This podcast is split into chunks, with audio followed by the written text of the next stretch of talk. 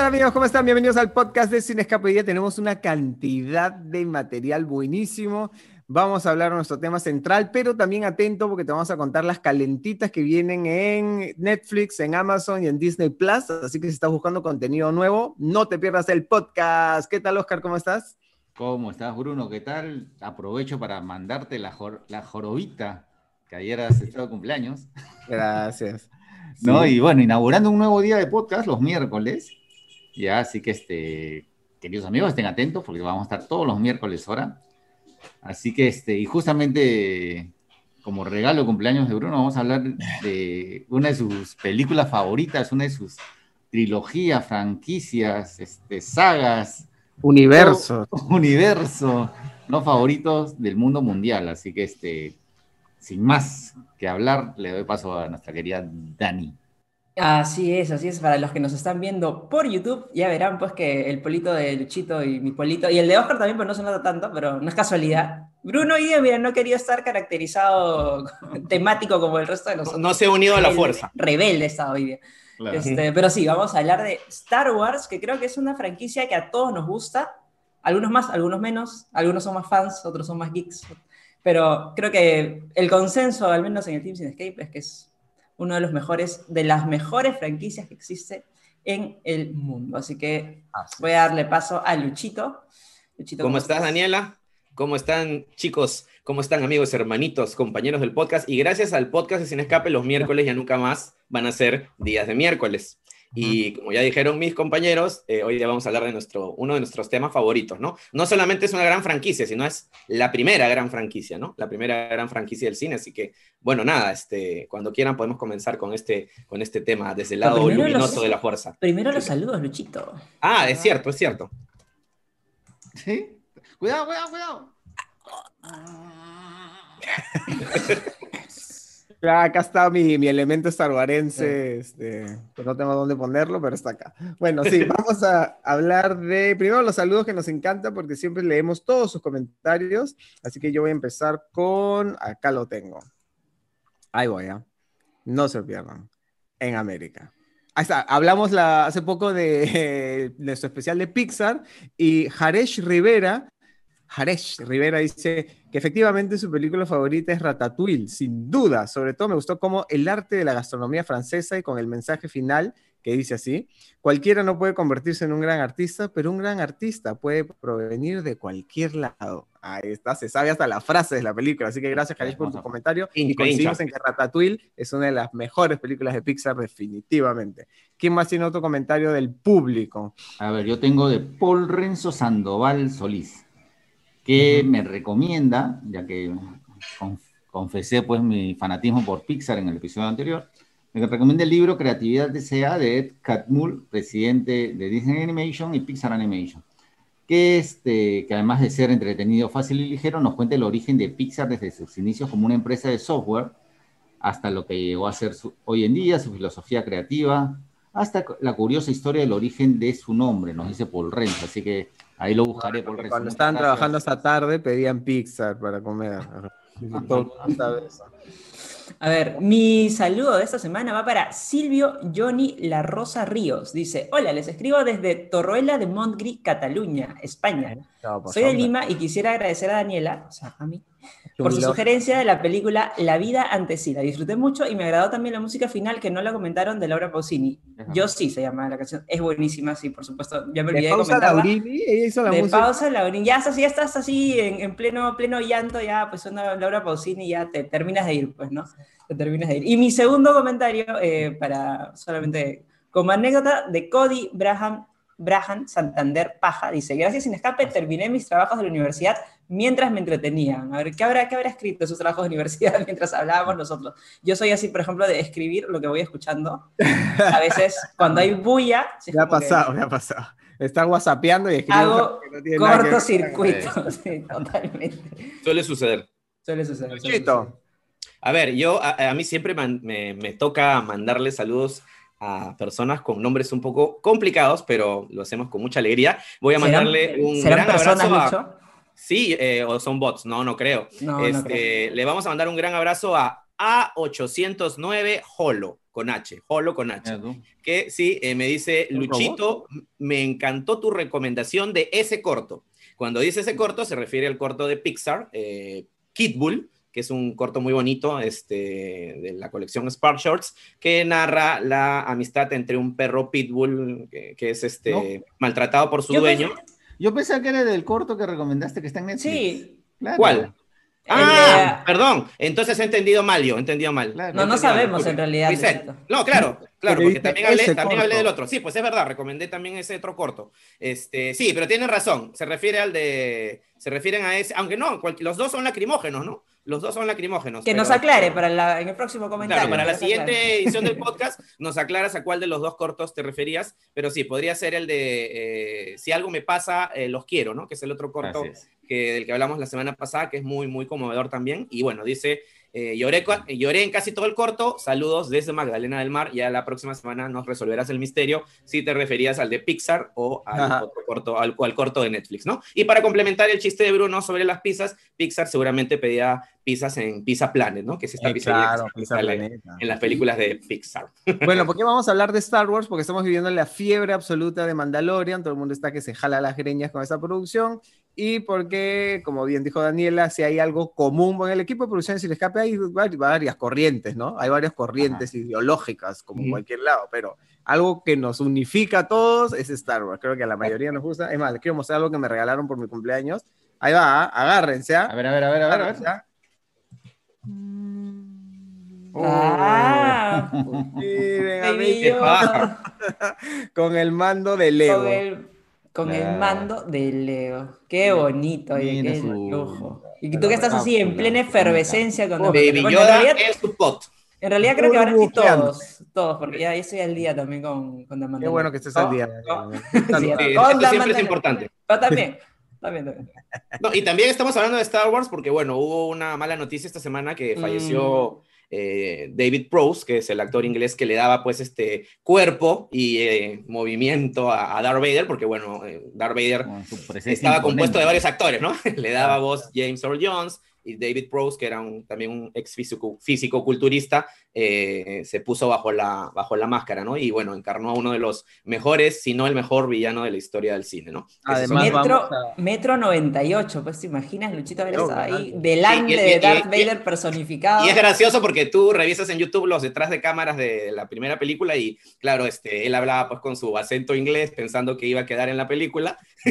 y después este, se dice, ¿no? No sé si será verdad que se enteró recién que su voz la habían reemplazado cuando llegó a la premiere y proyectaron la película y recién ahí el, el señor Pro se dio cuenta de que su voz no era la que, la que había quedado en la película, ¿no? Sino la habían reemplazado por la poderosa voz de James Earl Jones, pero bueno, eso es una anécdota que no sé si... No se puede tener todo en la vida, Lucho. Y, cuando, Así y también cuando Bueno, igual es Darth se, Vader, ¿no? se saca la, la máscara, pues en el retorno sí. Jedi, Otro y actor, claro. era Sebastian Shaw, tampoco era él. Sí. Él Varios dice que también, también este, él creía que iba a ser él, pero la, la cabeza, bueno, la cara la, la reemplazaron digitalmente después.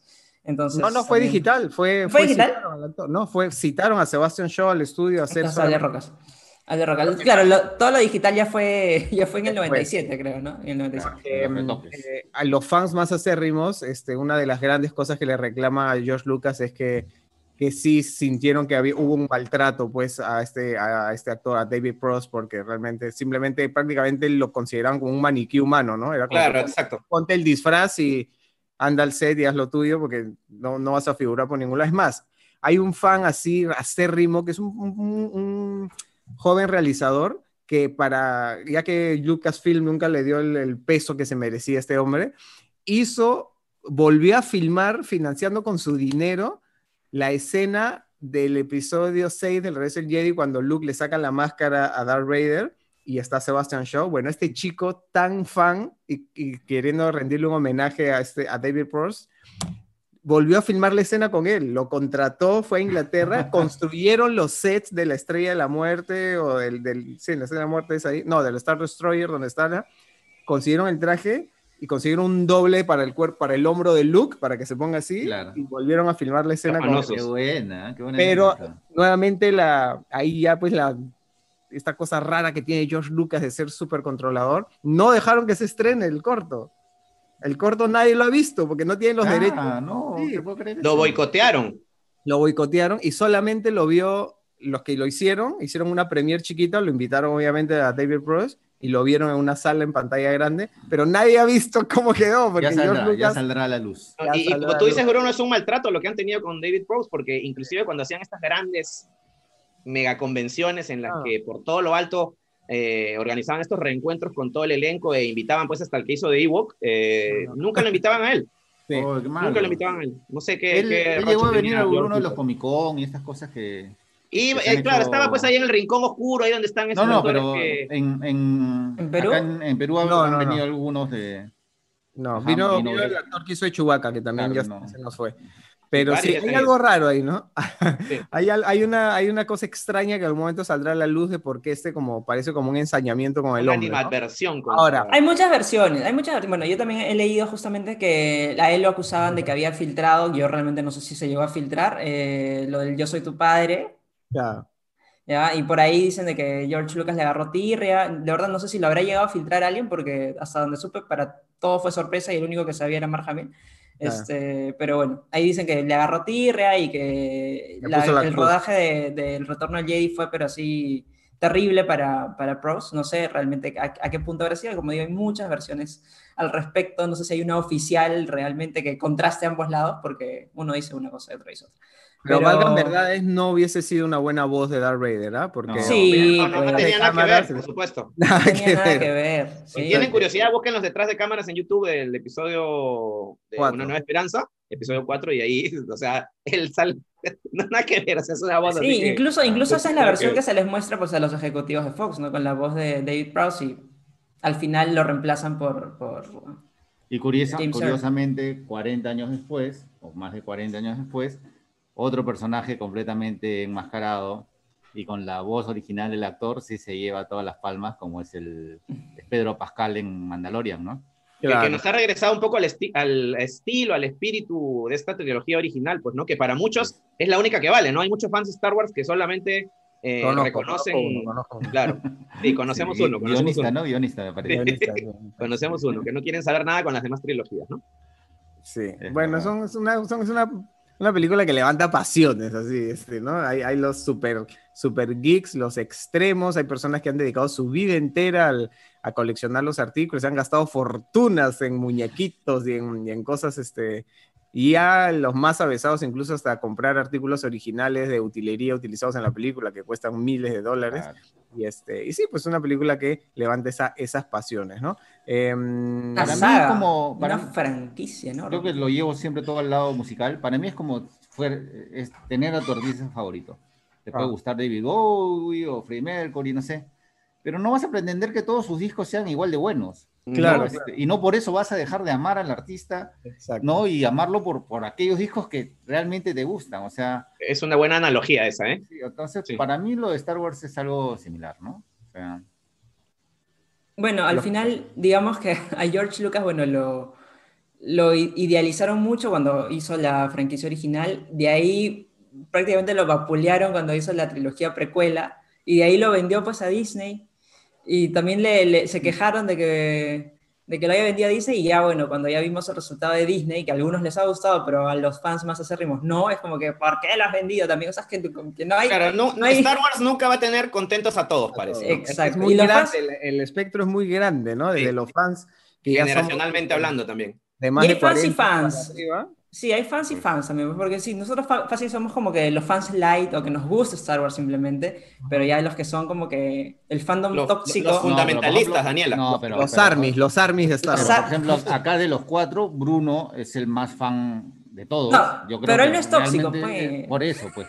O sea, lo que quiero, lo que, a lo que voy es que no, no necesariamente tienes que ser un mega fan para, pucha, pues que despreciar lo, lo que no te gusta, ¿no? O sea, Claro. este, si no, vuelvo al ejemplo anterior, sino enfocarte en aquello que te parece más paja y no por, no por ello odiar la saga porque hubo algo que no te gustó, o sea. O hasta llegar a, a los boicots, como le hicieron a Han Solo, ¿no? Que lo- de gratis, la boicotearon de gratis. O sea, simplemente Sí. porque un berrinchudo se quejó, la boicotearon. Y es como que, hijo, Dios, o sea, no estamos hablando de la cura del cáncer, es una película para entretenerse. Claro, relax, relax. bien.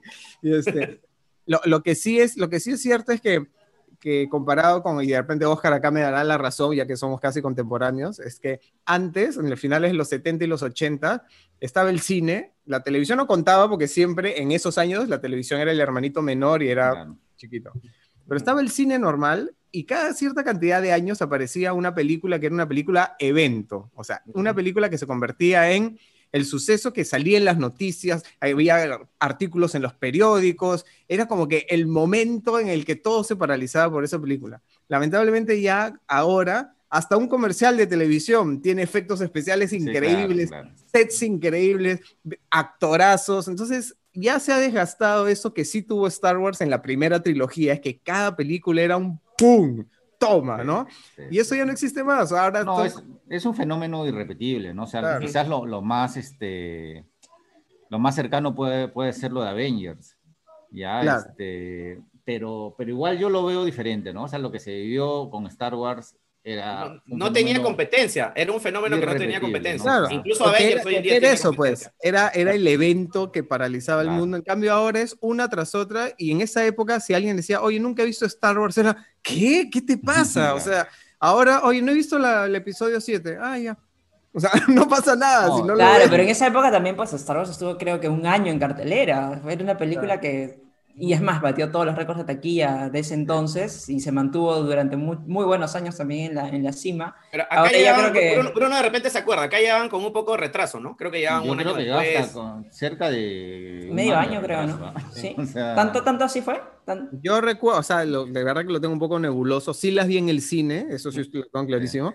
Pero creo que cuando estrenaron El Imperio Contraataca en el 80, reestrenaron el episodio 4, que es el 77. Entonces yo creo que es ahí que vi el episodio, porque el episodio 7, el episodio 4 ya era muy chiquito para haberla visto en el cine, ¿no? Entonces creo que la vi en un reestreno ochentero, pero no, no, no tengo claros qué fecha fue, pero... Ahí, ahí no nos ha es puesto, nos ha Sí, puesto, el- nos el ha mandado el, afiche. el afiche oficial de la Guerra de las Galaxias. Yo me voy a quedar con el, Se llamaba la el primera, robot, claro, la guerra de las Así se galaxias. llamaba. el no robot inteligente sí Trepio y el robot con sentimientos Artudito. Arturito. Arturito, a la gente le decía Arturito. Pensaban realmente que se llamaba sí, Arturito. Sí decía, decía. claro, ¿no? sí, de sí, Con ese. sí, Sí, Trepio, Trepio. Dios santo. Es La una las representación de rebeldía y amor que se adelanta a nuestra era. Ahora esto ya no ocurre porque todo es, todo es grandilocuente, todo tiene saturación Claro, de efectos claro. especiales increíbles, como te digo, hasta un comercial es sorprendente. Entonces, ya nada nos sorprende y ya nada logra eh, afianzarse como convertirse en una cosa icónica, porque, porque además no es un tema de taquilla, porque todas son taquilleras ahora, todo funciona, todos ganan millones Claro. de dólares, pero eso de asentarse como el evento del año, ya creo que eso ya no va a ocurrir porque no, hasta No, los y videojuegos ahora son Y así. lo que trajo Star Wars fue que este trascendió al mundo del cine y nos trajo cosas como esta, a nuestros amigos de YouTube Claro, que o nos sea, están viendo. como, como decía hace un rato, fue la primera franquicia, ¿no? Los polos, Ujú. los platos, las cucharas, todo el merchandising que pueda Hizo haber. millonario George Lucas con todo. Y esa fue, la, esa fue la visión de George Lucas, ¿no? Que, Sí. que cu- cuando estaba filmando la primera película o estaba por comenzar a producirla, pues había mucho escepticismo sobre esta película. 20th de Century entre- Fox era como que... Sí. mm, Sí, esta claro, esta mezcla de ciencia ficción con, ¿no? Con película de samuráis, de cowboys, ¿no? ¿Qué cosa? No entendía bien qué cosa era, ¿no? Y él Claro. dijo, está bien, no me paguen nada, no quiero nada, pero por favor, en mi contrato me ponen que yo quiero, pues, este, si vendo algunos juguetitos, algunas cositas que puedan salir de la película, bueno, ya eso para mí, ¿no? Y, y Dale, eso nomás, fue- dale, dale. Fue como que. Dale, ah, ya, ya está bien, era como, como la yapa, ¿no? Y al final, miren, pues, ¿no? Y la película se hizo con 11 millones de dólares, y es más, llorando por el presupuesto, ya por retraso se, se infló a 11, pero el presupuesto inicial había sido 8 millones, imagínate. Con 8 millones hizo la primera. y, ade- la y primera además, este, considerando que el, el referente más cercano este, anteriormente, ¿no? De, de una película en el espacio, Era había 2001. sido 2001, dice el espacio, una película del 61 de Stanley Kubrick, claro. ¿no? Y con toda una connotación filosófica, o sea, una cosa seria total, ¿no? Y de repente, pues me vienes a hacer una, como dice Luchito, ¿no? una película de cowboys en el espacio, o sea, ¿qué es esto? O sea, Y además George Lucas era muy joven, nadie lo tomaba en serio, los, la misma gente en el estudio, la misma gente, los actores, los técnicos. Está loco se, este burlaba de, se burlaban de él, nadie entendía qué hacía, los ejecutivos de Fox lo miraban como diciendo, ¿y este chivolo qué está haciendo? Ya dale su muñequito. ¿Qué edad tenía George Lucas, este Bruno? ¿Qué edad tenía George Lucas, Daniel, por favor? ¿Qué edad tenía George Lucas, Luchito? A ver, la, la, la primera es del, la primera es del 77, la primera es del 77, un año en el que comenzaron muchas cosas maravillosas. Y este, ¿Como tu vida, Luchito? sí, como mi vida. Yo nací con Star Wars. Y bueno, él nació en mediados de los 40. En el 44. Ah, sí. haz, haz, la matemática. Sí. 33 años. 33 añitos. ¿Mi ya había hecho... Ya había ¿Y yo hecho... qué estoy haciendo? El podcast. Pero estás haciendo el podcast de Sin Escape. Claro, por favor. Es un honor. Mira, hasta un Maturman te está mirando atrás.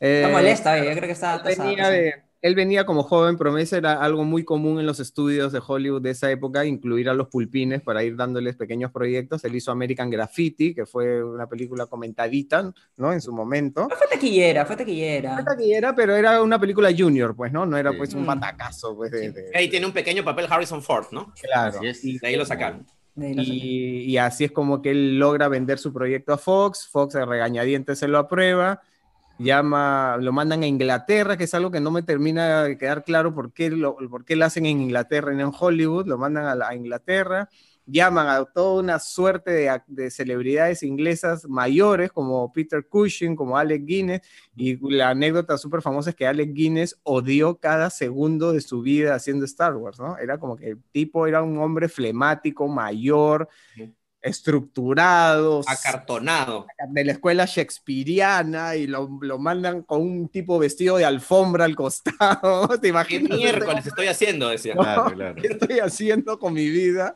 Con un tipo vestido de alfombra acá al costado y con, con estos chivolos que solamente metían chongo. Hay, hay un video también en detrás de cámara que está la cabina del Millennium Falcon y está Harrison Ford, Carrie Fisher y Mark Hamill, chivolos y Sir Alec Guinness parado, paradito así con su, su, túnica y su barbita, y los chivolos están metiendo chongo, apretando los botones, cagando, y la cara de este hombre es como diciendo, puta la de Robert Downey Jr. en el sticker, así. ¡Ah! Sí, sí, sí, sí, pobrecito, realmente le había pasado muy mal.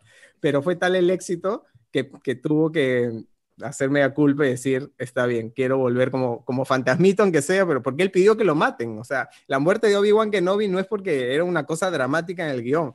Él dijo, por Dios, sáquenme de acá, no quiero, no ah. quiero estar en esta película. ¿no? Y lo, lo, desvanecieron, pero así en un, un sablazo, ¿no? Sí. sí. Así se van los Jedi, pues. Bueno, George Lucas ya había hecho también, este, en el, antes de American Graffiti, en el 71, eh, THX 1138. Claro, que es un proyecto era, universitario. Una sí, sí, película experimental, ¿no? Una película experimental, pero que ya, ya cogía cosas espaciales, ¿no? Y de tecnología futurista.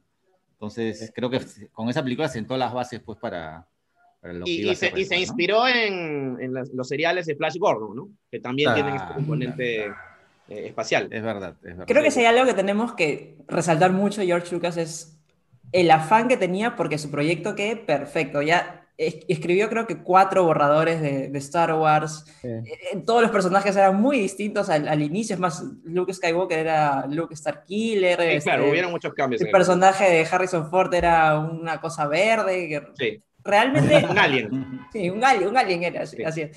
Este, que bueno, lo fue puliendo poco a poco, incluso Brian De Palma fue quien, quien a la hora de, de ver el primer borrador, justamente cuando salen todas las, la introducción larguísima, este, que eran seis párrafos en ese entonces, Brian De Palma le dijo, de chochera, amigo, amigo del alma, este, yo te lo voy a escribir, ya, y ya lo redujo, pues imagínate. Seis Claro, párrafos de estar leyendo así interminablemente esa marquesina. Claro. Hablan- Sí. Hablando de Brian De Palma, o sea, existe esa anécdota famosa que creo que ya la conté en un podcast anterior, pero que merece la pena resucitarla, que es que cuando recién terminó la película hizo una función de prueba e invitó a sus dos patas, pues, ¿no? A Steven Spielberg y a Brian De Palma a de, decirles, de la universidad. claro, Claro. claro, pues eso es toda esa generación, pues, ¿no? Maravillosa de directores que, que surgieron en esa época. Bueno, y Brian De Palma le dijo, esta basura, o sea, es intragable, infumable, no pasa nada. Y Steven Spielberg le dijo, esta va a ser la película más grande de la historia del cine. ¿no? Y ya sabemos. Visionario Spielberg, ¿ah? así. Claro. Y eso que ahí, y ahí, bueno, igual él lo explica, de que a la gente no le gustó, a los ejecutivos no les terminó de cuajar porque estaba pues con los efectos a medio hacer, ¿ya? Todavía Claro, faltaba no, terminar claro. todo el gran chancacón de postproducción. Y eso que pues Star Wars eh, se caracterizó por hacer muchos efectos prácticos. Es más, hacían las maquetitas, que era algo que lo hicieron con tal detalle, de verdad que te, te asombra cuando ves los, los detrás de cámaras, que es más, los pueden ver en, en Disney Plus algunos de ellos.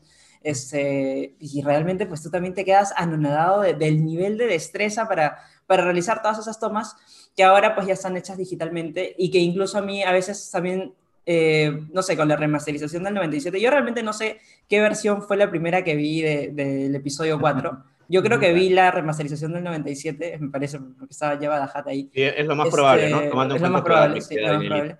Eh, pero realmente sí, o sea, ya cuando ves la remasterización del 97, ahora ya sientes que igual esos efectos digitales te quedaron súper viejos. Y ese Java de Hat es malazo. Es Sí, malísimo, exacto. Se ve Entonces, horroroso. yo creo que a mí me hubiera gustado quedarme pues con la versión este, original, donde sabes qué cosa, obviamente estás este, al tanto del contexto de la época y las destrezas Ujú. este, en De CGI las que había. técnicas de o- la época, ¿no? En sí, en, el caso, en, en su defecto que no había.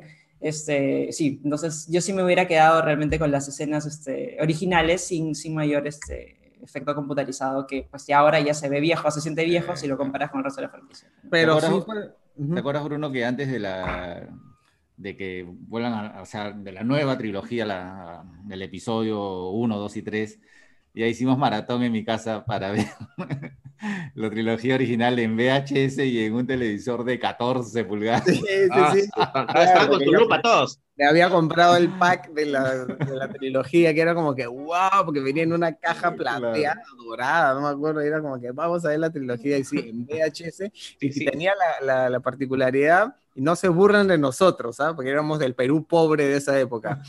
El, la- la- la- el, el, el cassette de VHS tenía así grande en el escrito, decía estéreo, so- surround, no sé cuánto. Entonces conectamos el televisor al equipo de sonido. Claro, es verdad, es verdad. para que suene así, ¡ah! Imagino porque el televisor tenía un parlantito de este tamaño, entonces lo conectamos. a- ¿Y qué tal les fue con el sonido? Muy bien, pues, muy Bien, bien. bien, bien, bien. Sí recuerdo haber visto esta colección de VHS por la oficina de Sin Escape alguna vez. Sí. Más de una colección de VHS. Y los efectos especiales siempre fueron revolucionarios, fueron, fueron Ujú. muy ingeniosos para resolver los temas, fueron el, el uso, yo, yo me acuerdo que, que cuando la vi la primera película y después mi papá, la vi con mi papá y me explicaba que eran maquetas, yo no podía entender que era una nave de este tamaño, que la pantalla se veía así, y yo, o sea, no entendía, no entendía lo que él me quería explicar de que, que la cámara se acercaba, que la, la, la nave no volaba, sino era la cámara la que se movía alrededor de la maqueta, porque no podían hacer que las maquetas se muevan porque se, ¿no? se destartalaban, entonces estaban fijas y eran las cámaras las que se movían alrededor, este tipo de cosas. Revolucionario el, el sonido de la espada láser, este, el- el- la música de John Williams, fue- como siempre, pues fue lo que le dio la cereza en el pastel.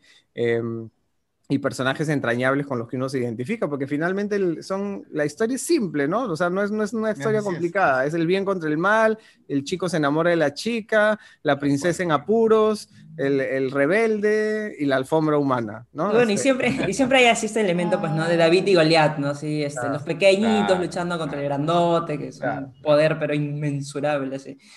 Eh, pero sí, justamente los sonidos creo que es algo muy característico de la franquicia, que como dice Bruno, era, eran revolucionarios y súper característicos, eh, que no, o sea, han sido realizados de verdad de una manera que escuchas, por ejemplo, el, los lightsabers y al toque sabes que, es, que estás hablando Claro. de Star Wars, o la No, gran música claro, de John Williams, que la banda sonora también es de Arturito. Y cuando uno era niño y tenía su, su tubo de plástico que se prendía de verde o de rojo, y decías que ese era el juguete, pues ese era tu lightsaber. Claro. No sonaba zzzz, ni Nada, era así, ni nada. me parecía láser, era un tubo de plástico Era blanco. una linterna, una, me acuerdo que Fanta, Fanta un sacó poquito dentro. una linterna con un tubo blanco que ni siquiera tenía color, simplemente se prendía y era, Claro. Era tu espalda, tu espalda. aparte Claro, Todo era artesanal, pero igual hicieron un trabajo de filigrana con cada, con cada cosa que ves en la película que hasta ahora este, es impresionante, ¿no? Las naves. Pero Y algunas digo, cosas están es- retocadas digitalmente, Es pero un fenómeno irrepetible. Es Sí, irrepetible. Si quieren, es ah, si quieren saber más sobre el sonido, también hay extras en Una Nueva Esperanza de Disney. Plus. También están ahí los extras sobre justamente todo el asunto del sonido, que está muy bueno para los que quieran enterarse más. Y además la famosa escena de la cantina, que es memorable. La. Eh, ¿Cómo habrá sido este, complicada la, la, la filmación y la poca fe que le tenían a George Lucas? Que él necesitaba llenar su cantina de extraterrestres, no había presupuesto, nadie le daba bola, y lo que hizo 20th Century Fox fue mandarle los disfraces de películas de extraterrestres que habían hecho en los 50, todas esas series B, esa serie B gran malazas, le mandaron un container de, monstruos y ahí los mezclaron en la cabeza de uno con el cuerpo de otro, y, este, y así filmaron la escena, que después, ya cuando vieron que se venía algo aún mejor, o sea, cuando ya la gente de Fox empezó a tenerle un poquito de fe, hicieron muchos reshoots donde ya mejoraron, ya sí metieron plata y mejoraron el look de algunos de los extraterrestres y le dieron... Ya, ya no se veían peluches en el fondo. sí, pero al comienzo fue como que toma ahí tus disfraces de Yulisa para un saludo, para que hagas tu escena de, de marcianitos, así. Así que sí. Ahora, todos tenemos nuestro episodio favorito o nuestros episodios favoritos, así que a ver, a ver, Oscar, ¿cuáles así tus... de los nueve este, episodios? Ah, su diablo. De los nueve, a su El... nueve, pues. Yo creo que el Imperio contraataca, ¿no? que, es el que más o menos es el consenso de que es eh, la mejor película de todas, ¿no? Creo que en eso estamos casi todos de, todos de acuerdo, ¿no? Y reivindicando a la, a la trilogía del 1, 2, 3, el capítulo, el episodio 3 me parece pues una cosa también buenaza. Muy emocionante, ¿no? el, desenlace. Sí, sí, no, aparte que este, también eh, eh, empieza con una batalla que comenzó a aprovechar los efectos ya digitales eh, y las nuevas, eh, las nuevas salas de proyección muy luminosas. Entonces tú, tú empiezas la película con esa batalla, batalla espacial, pero en que los colores de, los, de los disparos son súper este, fuertes, no bien, bien luminoso, si es que no lo veías pues en, ahí en un cineplanet de la época. Ya, no había no había Ya, este, me pareció buena y el final, pues, con You're breaking my heart. Claro, el pobre este, Además, tú te acuerdas, Oscar, Luchito seguro también se acuerda que en esa época no había, no había internet, no había YouTube, no había nada de esto. No había nada. Entonces, cada vez que se estrenaba, yo me acuerdo clarísimo, decir, estar en, en, los estudios de Panamericana Televisión. Panamericana presenta. Panamericana presenta, decía, y nos llegaban los reportes impresos en un papel del departamento de satélite del canal, y ahí decía, había pues todas las noticias de la BBC, todo lo que estaba pasando en los reportes de Washington, todo, y había un bloque de espectáculos y cultura. Entonces ahí decía, estreno, tráiler, episodio 3, hora satelital, Pacífico tal, todo el código. Yo me acuerdo correr todos al departamento de satélite panamericana a ver una tele de este tamaño, esperar así a que lancen vía satélite el tráiler, ¿te acuerdas del episodio 3? Era increíble porque no había, ahora es como que, ah, está en YouTube, ah, ya está en YouTube, ¿no? pero en ese momento no había manera, solo tenías que esperar a que los medios oficiales lancen el contenido y, y obviamente lo grabábamos para ponerlo después en, en Sin Escape, ¿no? ¿Cuál es tu episodio preferido, este, A mí me gusta, a mí me dijiste, ¿no? Sí. A mí me gusta este. Mm, sí, también el episodio, el episodio, el episodio 5 y el 6 me encanta porque toda la parte de Jabba the Hutt y de los Ewoks me parece extraordinaria, me parece increíble, todas estas, y la estrella de la muerte, todo. el episodio 6 me gusta mucho. De las precuelas también, el episodio 2 y el episodio 3 me gustan bastante. Eh, y de la nueva, el episodio 9 me pareció pese a todo lo que la gente comenta, me pareció bien redondo, bien paja como, como cierre. Como BB-8, redondo como BB-8. Ah, BB-8, me gusta BB-8. Sí. Perdón, que está ladrando, sigan ustedes. Eh, a ver, mi episodio, yo creo que voy a coincidir con Osquita, ¿eh? me gusta mucho el retorno de Lady, pues la revelación, aunque yo ya, claro, la vi con spoilers, porque pues ya, por el tiempo, ya, yo soy tu padre, ya sabía que iba a venir. Ya sabía quién era el padre. ya sabía quién era, quién era padre, que, este, creo que ese, ese, ha sido uno de mis episodios favoritos y pues el primero que vi en el cine fue el episodio 2, pero más me gustó el episodio 3. Este, pues obviamente ya era como que el empalme perfecto pues con, con el episodio 4 y ya entendías como que toda, todo lo que había pasado antes. Claro, el círculo se cerraba, ¿no? Original. Exacto, el círculo se cerraba, sabías que, que estaba este Luke Leia y en el episodio 6, bueno, también la cara de autogol de, de Luke, este, cuando se entera pues que se estaba chapando su hermana también. Es un momento anecdótico. en, su momento, en su momento, eso de yo soy tu padre debe haber sido uno de los grandes spoilers de, de la historia del cine, ¿no? ¿Te imaginas este, la gente que se enteró antes de ver la película? Eso debe haber sido pero, terrible, ¿no? Ah, Como que te cuenten el final de sexto sentido, no sé, si, algo así. si hubiera habido redes sociales en ese momento, No, no, uf, no No, hubiera no se hubiera Imposible, podido ¿eh? mantener el secreto por mucho tiempo. no se hubiera podido. Sí, sí, Así sí. es.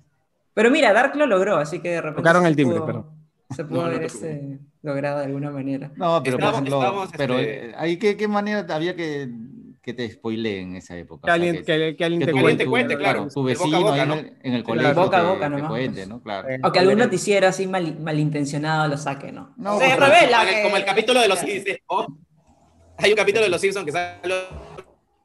Uy, uy. Uy, Lucho. Pero- Usted ya se está yendo por segunda vez, Lucho. usted- Uy. Sí, sí, sí. La fuerza así. no está contigo, amigo. Y toda la siguiente. Ay, sigue contándonos anécdotas, no escuchamos. Ay, No, Lucho. Luchi. ya se puso serio. Luchito, Lucho, no te este- escuchamos nada porque te lagueaste. Sí, ahora sí. ¿Ya está, me Luchito. escuchan bien? Sí, Te ahora sí. escuchamos, te vemos. Ah, ya. Ya no sé en qué, en qué parte se quedaron. En No nada, no escuchamos escuchamos nada. nada. La Empezaste a conexión- hablar y se. Ah, ya no, decía que hay un capítulo de Los Simpsons en el cual este Homero Simpson sale del cine de ver el episodio 4 y dice, pues no, este, oye, este Darth Vader era su padre, ¿no? Y toda la gente está haciendo la cola para la siguiente función. Episodio 5. Perdón, el episodio 5, es cierto, el Sí, episodio eso 5. es- así es. Sí, pero es, bueno. es una rayada de, es una rayada de.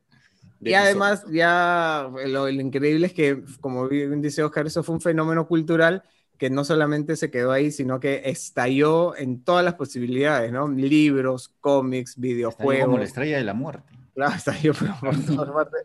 Y, ¿Cuál, es- cuál de las dos? Todo, Las pues. dos. Ah, ¿Cuál de las dos? Claro. claro. y este, y, y pues des- también de- le dio la posibilidad a muchos artistas de, de hacer su arte, ¿no? Porque, porque no, no, no, se, no se mantuvo contenida en la pantalla, ¿no? La posibilidad de, de tener este, libros autorizados, cómics, además de los juguetes, que obviamente ya eso es una industria aparte, pero... Y ahora encima con la posibilidad de los parques temáticos, ¿no? Que es algo que Exacto. no, que no se, no se vislumbraba y que finalmente ocurrió y es y ha sido increíble, ¿no? O sea, ya vivirlo ahí es ya una cosa espectacular. Lo, lo, lo bacán de Star Wars creo que es también que, o sea, tú puedes ser un fan light, como dice Daniela, o sea, simplemente ver las películas de las trilogías y ya está, y más o menos mantenerte al día de, de cómo va la cosa, pero también puedes ser un fanático a morir que lee los cómics, eh, las novelas de- del universo extendido que tiene, que, tiene esta, este universo, esta franquicia, y, y conocer mucho más, pues, ¿no? O sea, este, de repente un personaje que por ahí salía en la cantina cinco segundos en la película, en un cómic es un personaje que se desarrolla mucho más o que Claro. tiene más protagonismo, ¿no? O sea, es este, eso es lo rico de Star Wars, ¿no? Que Como- permite un fanatismo a varios niveles. Sí. Con mi pregunta de antes de empezar el podcast, ¿qué onda con este Con la Ahsoka- Jedi- con, con a- a- Ahsoka Tano, ¿no? Ahsoka- Yo tampoco he visto Clone Wars, pero este, sé que el personaje es muy importante. No, es un personaje Wars muy- y muy querido también. Más querido, ¿no?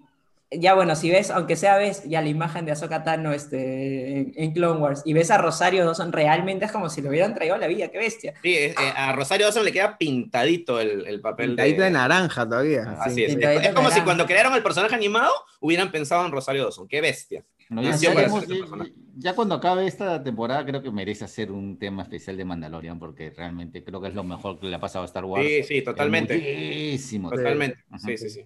Sí. No, es que ahí, ahí se, se, se alinearon los planetas, se ali- alinearon los planetas, los apus, todos, todos coincidieron en tener a, a, a John Favreau, a Dave Filoni y a George Lucas trabajando juntos, ¿no? Porque era pues lo que, lo que necesitaba la franquicia, ese- esa manera de refrescarse, fanservice absolutamente, y, y un producto que además la gente que nunca ha visto Star Wars también puede disfrutar, ¿no? Porque, o sea, obviamente si has visto Star Wars vas a poder tener todas las referencias y, y gozar cada segundo, pero si no, también son aventuras individuales que puedes ver, ¿no? No, no hay como que, Gracias. no hay como que tienes que saber, este, este, Claro, que- si, si, si sabes mucho más allá, lo vas a disfrutar más y vas a Ah. captar esos detalles, ¿no? Pero también la puedes disfrutar sin... No, por ejemplo, sin lo que me pasó a nada. mí, ¿no? O sea, ah, vi el capítulo este, el, el último episodio de Mandalorian, donde sale este a, a Ahsoka Tano, ¿no? Puta, me parece un personaje fabuloso. Ujú. Ya, este... Se me ha escapado una grosería, creo, ¿no? No, se te ha No escapado te preocupes, a, a Choca. Daniel- Daniela se Choca, cada rato, ¿ah? Daniela dice groserías en este podcast a cada rato. Luchito le ponen. que- Carajo, no digan lisuras. Ya, y- Ya, bueno. Escucha, me está, me está Me- está echando. me- Este, no, yo, yo un escuché un a capítulo un, un capítulo de un personaje este, fabuloso y yo no sabía quién era, ¿no? ¿No? Y, y en cambio, claro, Chiqui me, si está escuchando me va a estar matando ahorita. "Ah, no vas a ver". Ya, pero bueno. No, pero hay una, hay una curiosidad que Luchito nos ha compartido antes de iniciar este podcast. Justo a propósito, y no sé si va a ser este, ya bueno, igual ya creo que la gente debe haber recontravisto ese episodio, No, pero ya, ya no están spoiler hasta ya altura. no ¿no? están ¿Qué cosa? ¿Qué cosa? Eh, no, que bueno, la, el antagonista del último capítulo de The Mandalorian, este, con la que se enfrenta eh, Ahsoka, Ahsoka. Es, este, es la hija del legendario pues, artista marcial y actor Bruce Lee. Artista marcial. Es la introducción que le haces. Sí, sí, sí. Porque estaba googleando, Bruce Lee, sí, claro. de No, no, Bruce no, ya Ah. ese dato yo se lo, ese dato yo se los he dado este, antes No del necesita podcast. ¿no? presentación. Sí, claro, Bruce Lee, presentación, Bruce Bruce Lee, por el favor. dueño de los, de los pantalones, de los jeans. Claro, El, el dueño del dueño del el conocido dueño de la, de la marca de jeans, ¿no? Sí, sí, sí. Claro, el, el- el creador de Spider-Man, por supuesto. Sí, es, es- es su hija, ¿no? Y, y su eh, socio, su, su no, no digo lacayo, el, el, el- ahí el jefe militar con el que eh, controlan Ah, sí. pues esta especie de aldea es el, el protagonista de Terminator 1, ¿no? Este, Es verdad. sí, ya está, Claro. ya está un poquito... Este, No lo reconocía, ¿no? Después Sí, no, ya no se le, no se le reconoce, pero, pero es él, ¿no? Este, Con ustedes, Luchopedia.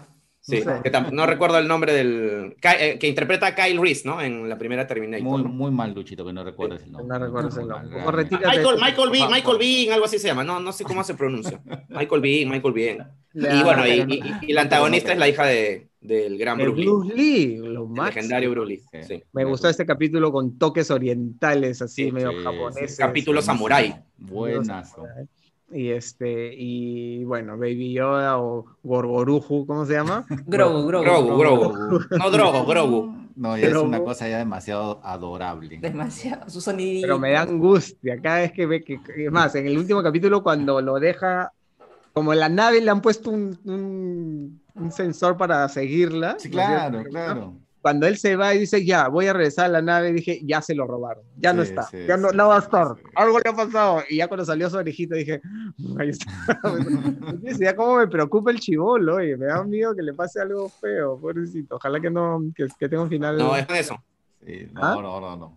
Vamos a ver. Moff Gideon está ahí atrás de. de que es otro personaje de los de la serie Rebels. Por eso, por eso hay que, hay que, hay que empaparse para. para Sí, ahora que, ahora que ya está Disney Plus disponible, eh, empápense pues con Clone Wars y con Rebels y con todas Luchito, estas ahí series se- que... ah, Pero hay un Creo que- problema, pues. El tiempo, pues, Luchito. Sí, No, claro, mucho. pero Encima de que hay hay que recomendar poco algo para este Claro, podcast. de- o sea, dejarías, no dejarías de todo, ver ya todo el resto de cosas que pueden Sí, pero poco a ya. poco, pues son, capítulos más chiquitos, no son capítulos de una hora. Esa, es- esa va a ser mi recomendación de hoy día, así que llegado ese momento hablaremos de. No, fuera de cosas, sí creo que merece la pena igual revisar algo más, porque algo, algo, algo por ahí nos dice, en verdad es algo un poco obvio, pero suponemos que Rosario Dawson va a tener pues este, su spin-off probablemente con Ahsoka Tano, porque ya ahí como que han deslizado algunas pistillas, pues, ¿no? De que la historia de ella da para mucho más. Y que yo creo Lo que pasa es que hay un blackout, pues, porque Ahsoka Tano es de verdad súper importante en el universo Star Wars, pero nunca se le menciona en las películas, en ningún lado hablan de ella. Ah, ese es entonces- el momento.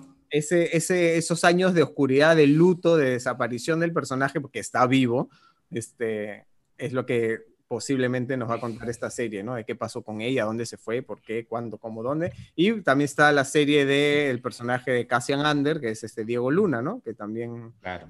Sí, y lo otro que comentábamos con los es que pues a Rosario no las fichas, pues, ¿no? Para dos capítulos, ¿no? O sea, Claro. suponemos No, que hay vamos un a ver plan- mucho más de... un plan muy de grande detrás. Live action, que- Y no voy a ir a pintarme de naranja y a ponerme un gel en la cabeza para, para- para grabar dos horas, no, pues. Para hacerle un par de quecos a Grogu. El jefe, no, te- Ay, Bueno, va- vamos camino a hacer el, el episodio más largo. ¿no? No, sí. Como to- como todos los ¿Cuál días. episodio? ¿El 1, el 2, el tema. 3, el 4, el 5, el 6, el 7, el 8? Dejemos la galaxia muy, muy lejana Sí, porque esto tiene ajá. para hablar mucho y seguramente en otros podcasts volveremos a hablar de esa Volveremos con Pero ahora, si tú estabas esperando ver o que te comentemos cuáles son los contenidos que ya podremos disfrutar en Netflix, en Amazon y en Disney Plus, viene ahora en nuestro bloque de noticias, pero antes agradecemos a... No, no es una espada láser, es mi micro. Mm, Ahí está, la shu. No es R2D2, es mi micrófono. Todos estos productos de Logitech los puedes empezar a disfrutar desde ahora porque es una tecnología buenísima que solamente la necesitas conectar por tu puerto USB y ya está. Tanto las cámaras que usamos como los micrófonos son de Logitech, de la línea Blue, y puedes, este, para hacer todo tu contenido, para tus videoconferencias, tu teletrabajo, tus clases, o para hacer videos tutoriales, si eres youtuber, influencer, lo que quieras, te va a ayudar bastante. Así que gracias Logitech. A ver, empecemos pues con el Master Duster Buster, el papá de todos los streamings Netflix. ¿Qué cosa nos va a traer pronto? A ver, A cuéntame. ver, vamos a ver todos los estrenos de diciembre en todas las plataformas. Empezamos por- Netflix. Ujú. Y ayer, primero de diciembre, se estrenó. Ya, ellos ya tenían una serie que se llama Las películas que nos formaron, ¿no? Eh, Sería Esta en Ghost- realidad es la segunda temporada, ¿no? Claro, que le han puesto un Ghostbusters y otra, y, y- Ujú. y- y esta se va a enfocar en las películas navideñas que nos formaron, ¿no? Eh, en este caso, la temporada consta solamente de dos episodios, que Sí. es de Elf y El extraño mundo de Jack, ¿no? Ya quiero ver el, ese especial del extraño mundo de Jack de todas maneras. Sí. Una de mis películas favoritas, ever and ever. Claro, Es una serie documental de los mismos creadores y con el mismo estilo súper ágil, divertido y visual de Ujú. The Toys That Made Us, ¿no? Que, que habla de los juguetes, estas películas, ¿no? En la primera temporada eran películas así de los 80, pues, ¿no? De Baile Claro. Prohibido, Duro de Matar, Cazafantasmas, Mi Pobre Angelito, Cazafantasmas. 80 y 90, ¿no? Ahora este, tenemos este, la versión navideña. ¿De ahí que viene, Danielita? Ay, justamente estoy chequeando la pestaña de Mundo Streaming. A ver, pero voy a.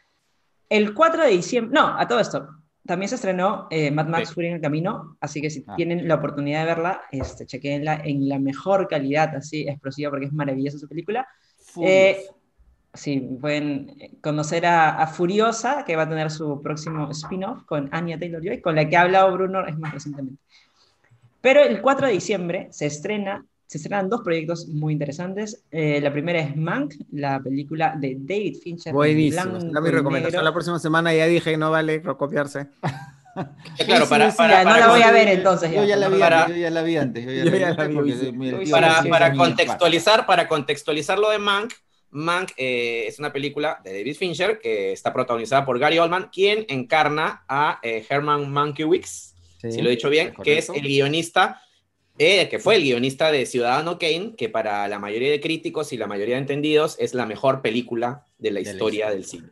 ¿no? Y esta película recrea un- de alguna manera en la fotografía y en este... Es en blanco y negro, es una película en blanco sí. y negro, este pero look en blanco y negro recrea pues esas épocas, ¿no? una delicia de película, pero ya hablaremos cuando. Pero se estrena el 4 de diciembre, o sea, ahorita este El- fin de semana. sí, el viernes, buenazo. Y Bueno. la otra, el otro gran proyecto de Netflix también para esa fecha es Selena, la serie. Bom. Ajá, Biri Biri Bombo, Lechito, muy, muy al ritmo de Selena. Contra hincha de Selena. Este, la reina del Tex-Mex, pues que tiene su serie así como lo que pasó con Luis Miguel, han hecho también la serie de Selena, eh, autorizada por, por su papá. Claro, esta vez sí Autorizada por la Esta familia. vez, ajá, sí autorizada por la familia, así que vamos a ver a Cristian Cerratos ahí en... Cristian, perdón. Rosita, Cristian Rosita. Cerratos, Rosita, Cerratos. Rosita de The Walking Dead. Rosita. En Rosita. papel protagónico también este, pinta bueno, así que de repente es mi recomendación, ya la dije. Ok.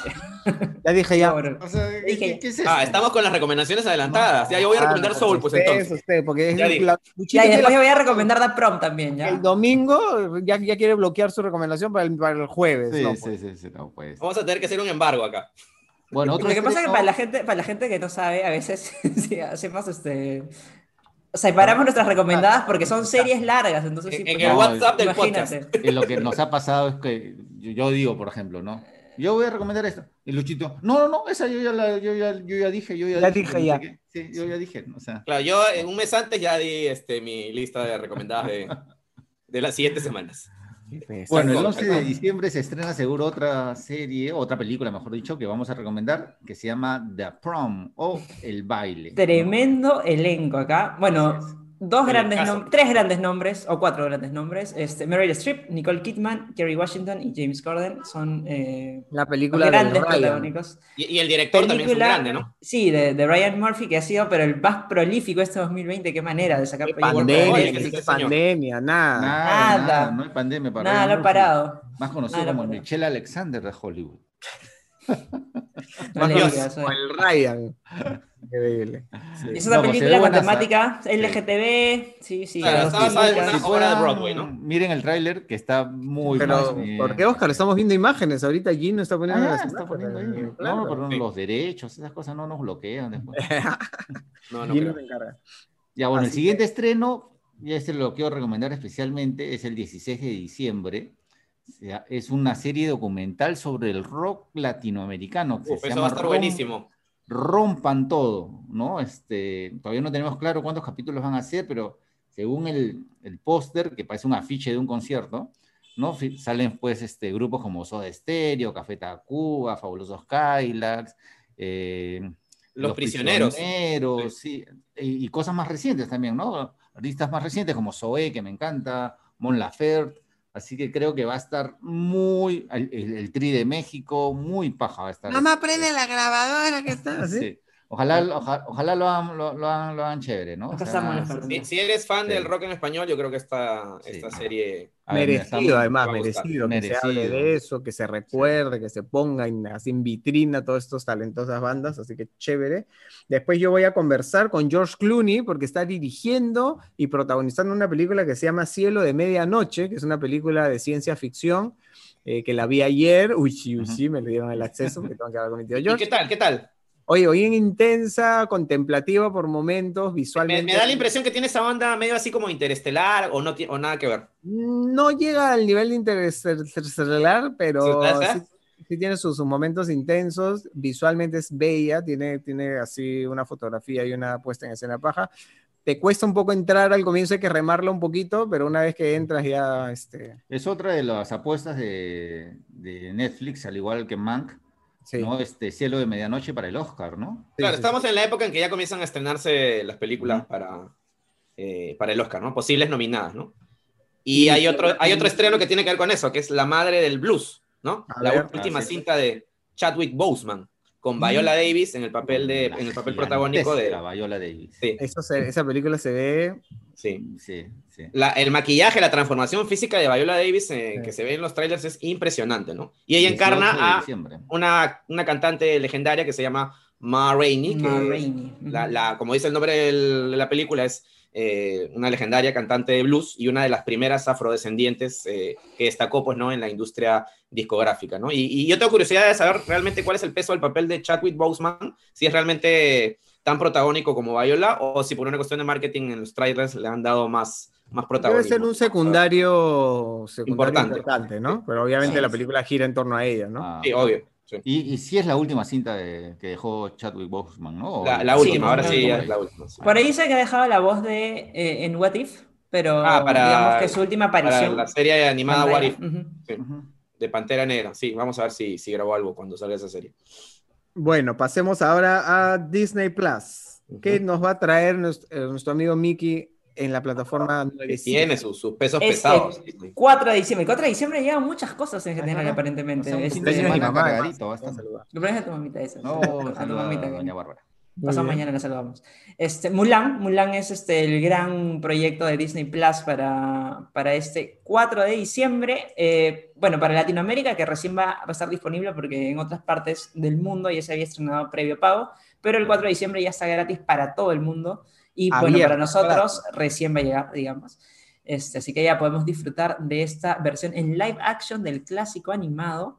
eh, que por ahí, pues sí, sí, hemos hablado muchísimo de esta Dio, película. muchísimo que hablar en general, ¿no? Justamente Sí, había, claro. se había estrenado con, con el pago de 30 dólares y No, que aquello la- de el repente El había sido podcast una... creo que venimos hablando de Sí, Mulan. Sí. Mulan, sí. Ah, estamos en el buena- 43. Aparentemente ha sido una buena movida de Disney haberlo hecho de esa manera y pues veamos ahora cuando llegue la película, ese largometraje que realmente debíamos verlo en pantalla grande, pero pues dadas las circunstancias vamos a verlas en la comodidad de nuestra casa y en la pantalla más grande de nuestra casa. Son las épocas que segundo- nos han tocado vivir, Daniela. Así es. Y el segundo proyecto este, de la- para la fecha, la misma fecha para el 4 de diciembre se llama Amadrinada. Amadrinada. O sea, como que han y madrina. Es una comedia de hadas madrinas y Navidad con Ayla Fisher. Sí, Sí. sí. El Sí, es 4 de un- diciembre. Es Ayla Fisher de Los Rompebodas, no sé si de dónde la pueden recordar. O de repente de ese candente beso con Gal Gadot. Es, es esposa de Sasha Baron Cohen también. De Sí, Sacha. por, el por el tráiler es una típica, este, es un típico producto Disney Ujú. este, navideño Totalmente. de hadas madrinas, ¿no? Así Sí, no tiene nada que ver con... sí. Es, una, una inexperta que quiere hacer sus méritos y acosa pues al personaje de Ayla Fisher tratando de ayudarla, ¿no? Con, con resultados no siempre Sí, positivos. con resultados desternillantes. Y bueno, la otra es la gran película de Pixar del año que terminó aterrizando en la plataforma de Disney Plus, que es Soul. Ya quiero verla. Nuestro el regalo de Navidad. 25 de diciembre es el regalo de Navidad, Es- es que sin pago para todo el mundo va a estar disponible Sí, sí. Este, al mismo tiempo. Estreno Después de en Nochebuena, después de comer mi panetón, mi pavo y mi chocolate bien caliente, voy a No, ver. pues Luchito, te vas a quedar jatazo, pues no te pases. Ya mírale el 25 en la mañana. Es una broma, es una broma. Eh. No lo voy a hacer así. Ay, Luchito. Por favor.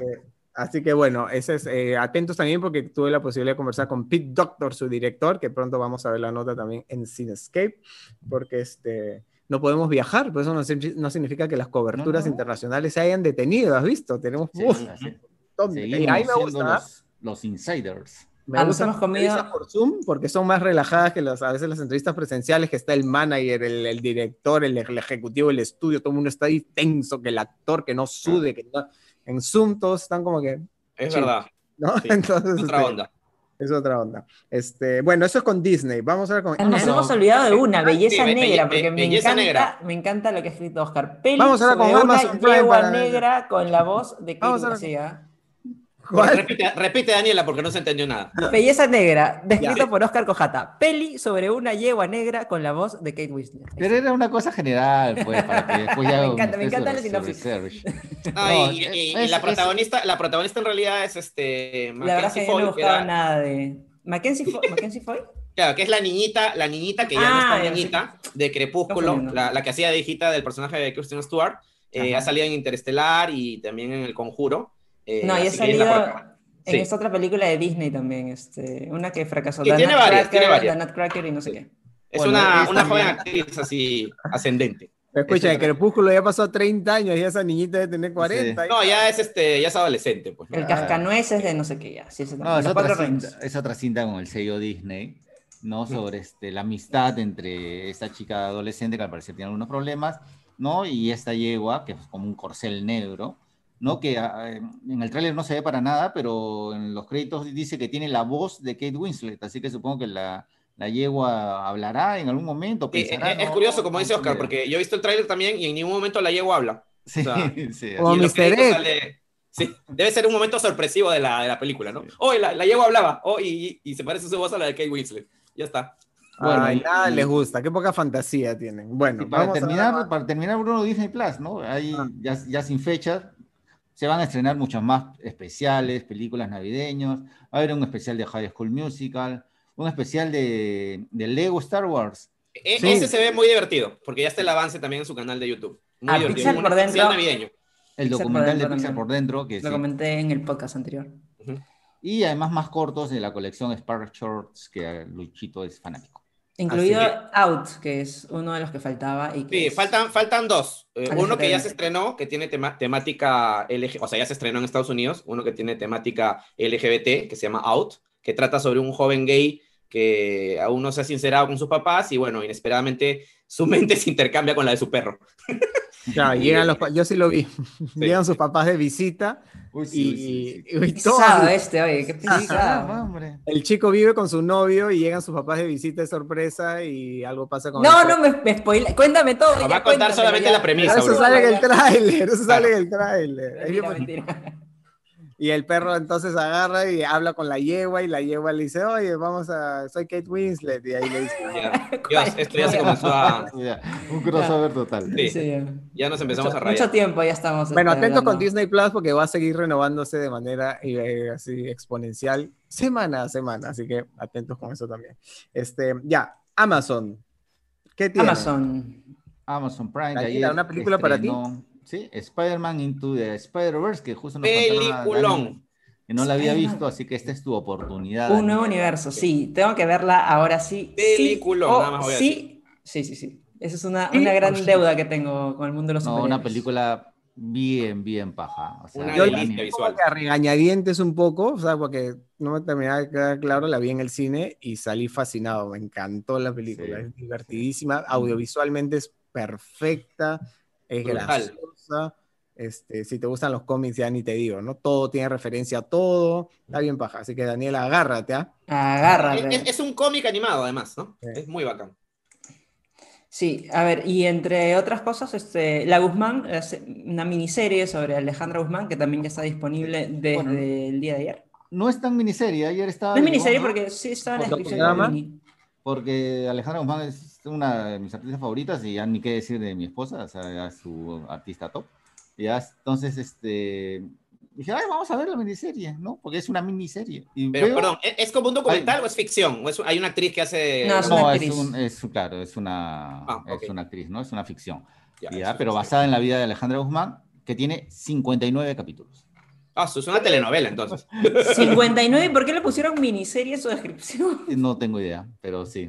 Dije, ah, vamos a ver la, Pero es, Ah, es la- entonces, ¿es una producción grande o es medio así, medio, medio chiquita, misia? Es una producción de Telemundo, ya del 2019, 2018, Ah. me parece. Así que sí. Mm, mm, mm, mm. Sí, no es, no es, este, no es original la serie para de Amazon. Eh, con esas digamos. cosas, ¿no?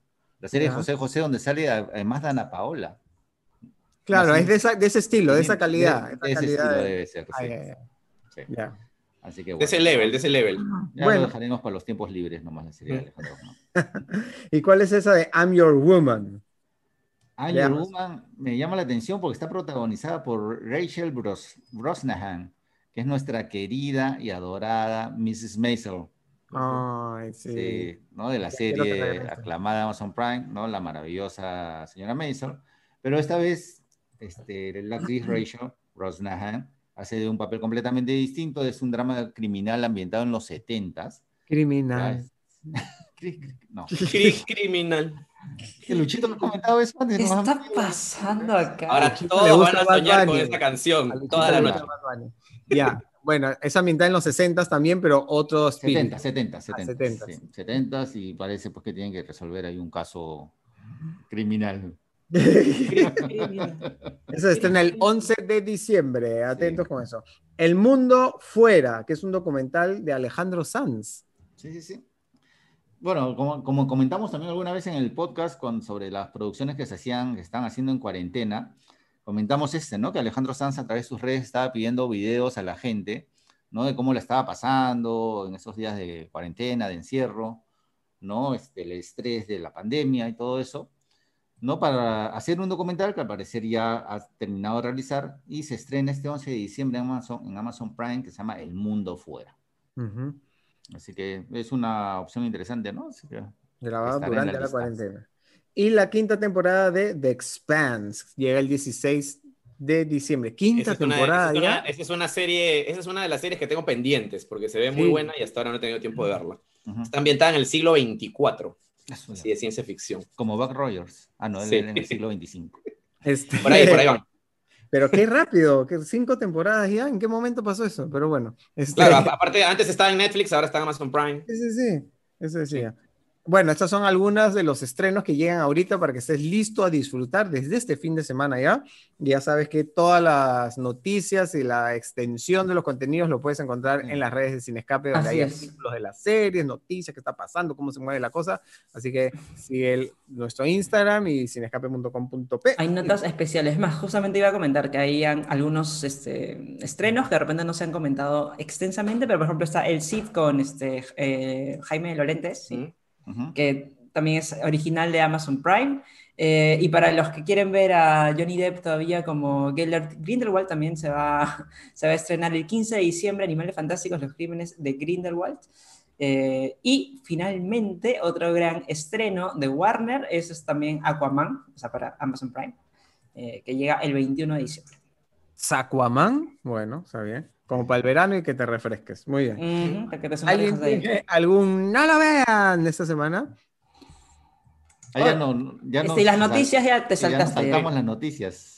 Ah. Ya no van a haber noticias. y Yo solo quiero saber si alguien tiene un no lo vean. Ah, ya, ya, ya. semana. Ah, no ya. tenemos, no tenemos. No, no tenemos, no tenemos. Esa es la primera noticia, que no hay no lo vean esta semana. Otra noticia importante es que Netflix ha preparado una serie musical con Sebastián Yatra. Mira, a Luchito que le encanta el- el- la música urbana, reggaetonera. Es Y es esto Tengo- Tengo Eh, un póster en el techo de mi cuarto con, con Yatra. Sebastián Yatra, dirigida por Manolo Caro. Mira, justamente. ¿De qué va esto, Danielita? Tú que a ti que te encanta Sebastián Yatra.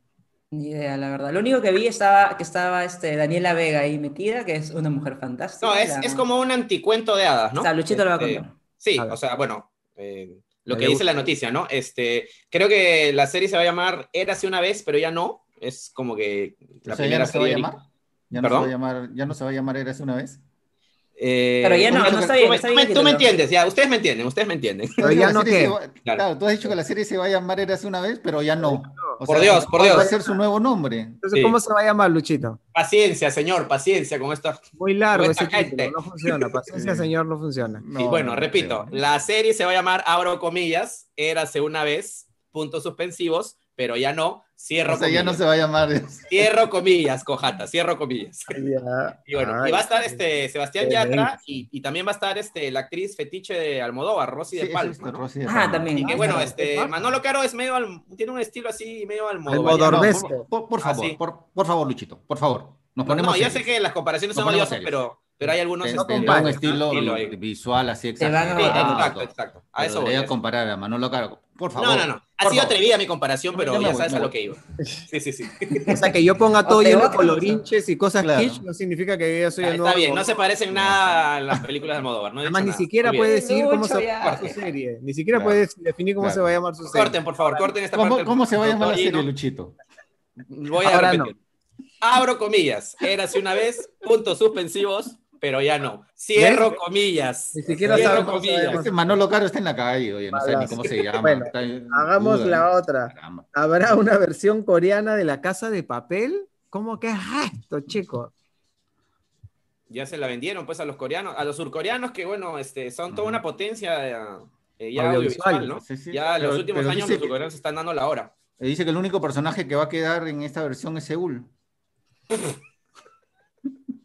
Claro, es un spin-off solo de Seúl. Él hace todo, él roba el banco, él se pone la máscara, él hace todo. Y es con la Hoy música de BTS y van a, van a, van a robar este... el- La El música de pero- BTS. No, porque es coreano, pues. Claro, claro, claro. La- toda la música de BTS y, y se roban el banco, pero de la cocina. Es así, la, la- Bueno, lo, lo curioso es que a los gringos no se les haya ocurrido hacer una versión eh, estadounidense de la... Menos mal, menos mal. Sí, men- De repente la Casa de Papel se convierte en eh, la nueva Betty la Fea y salen pues versiones por todos lados, ¿no? Puede ser, ¿por qué es no? probable, es probable. Puede ser. Pero ese es un producto en Netflix, pero para realizarse en Corea del Sur, que están produciendo muchísimo material de muy alta calidad. Puedes explorar en tu plataforma Netflix la cantidad de contenido este, realizado en, en Asia y concretamente en Corea es, es- es bien paja y hay, hay para todos los usos. A ver, bueno, The Crown sigue levantando polémica. ¿Qué ha pasado ahora? ¿Ya la corona se pronunció o no se pronunció mi tía Chabela? No, todavía no se ha pronunciado- oficialmente. Una, pero se ha pronunciado una autoridad del gobierno. ¿no? Diciendo que Netflix debería dejar claro, con una claqueta antes de que empiece la serie, que es una serie de ficción, Ya. Sí. ¿no? Con, con lo que pasa en la serie es ficción, no es lo que pasó en la vida real. Pedido al Amigo cual- espectador, esto no es un documental, es También. ficción. Pedido al cual además se, se ha este, sumado Helena Bonham Carter. ¿Qué ha ¿no? dicho? Que, Que sí. Que, que no, pues que lo que lo que sucede en la serie, o sea, no es pues fielmente lo que pasó en la realidad, ¿no? Entonces, Claro. sí, sí habría que hacer Ha, ha esa- dicho que es una responsabilidad moral de Netflix aclarar que, que esto es ficción. ¿no? Imagínate. Sí, claro. Sí, sí, sí. A ese Se lo dice nivel. la princesa Margarita, lo dice la princesa Es, Margarita. es- es una responsabilidad moral de Netflix aclarar cómo este, Vanessa Kirby se puede convertir en Elena Bon- Bonham Carter. Claro. Tan linda, El Vanessa alcohol, Kirby. pues el Sí, alcohol. yo hasta ahora no entiendo eso. Lo que hace el alcohol, Luchito, ¿ya ves? Yo Sí, porque es, cierto, pues, porque es bien fácil confundir la realidad con la ficción y sobre todo hay muchísimas que si la gente ve una telenovela y se cree todo, imagínate ya con The Crown. No, lo que pasa es que sí está, obviamente está basada en hechos reales y hay cosas que sí han sucedido. Es más, hay imágenes de cosas que sí, hacen- sí han sucedido este, realmente, pues si los puedes contrastar y dices, oh, en verdad es igualito.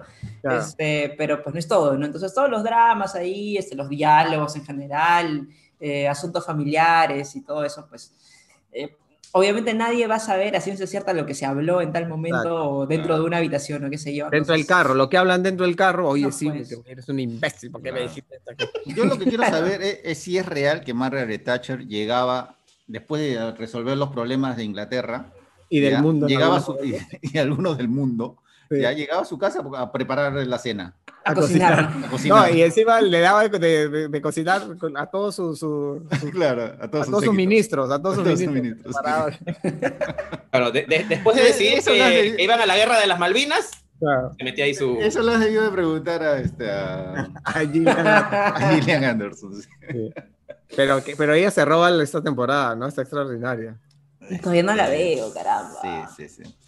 Daniela, por favor. Es que que- está viendo a Mandalorian. He leído algunas críticas de que su, su actuación a, a- a veces es muy afectada, ¿ya? Pero a mí no me pasa eso con ella, sino me pasa con, con la chica que hace Lady Diana, ¿Ya?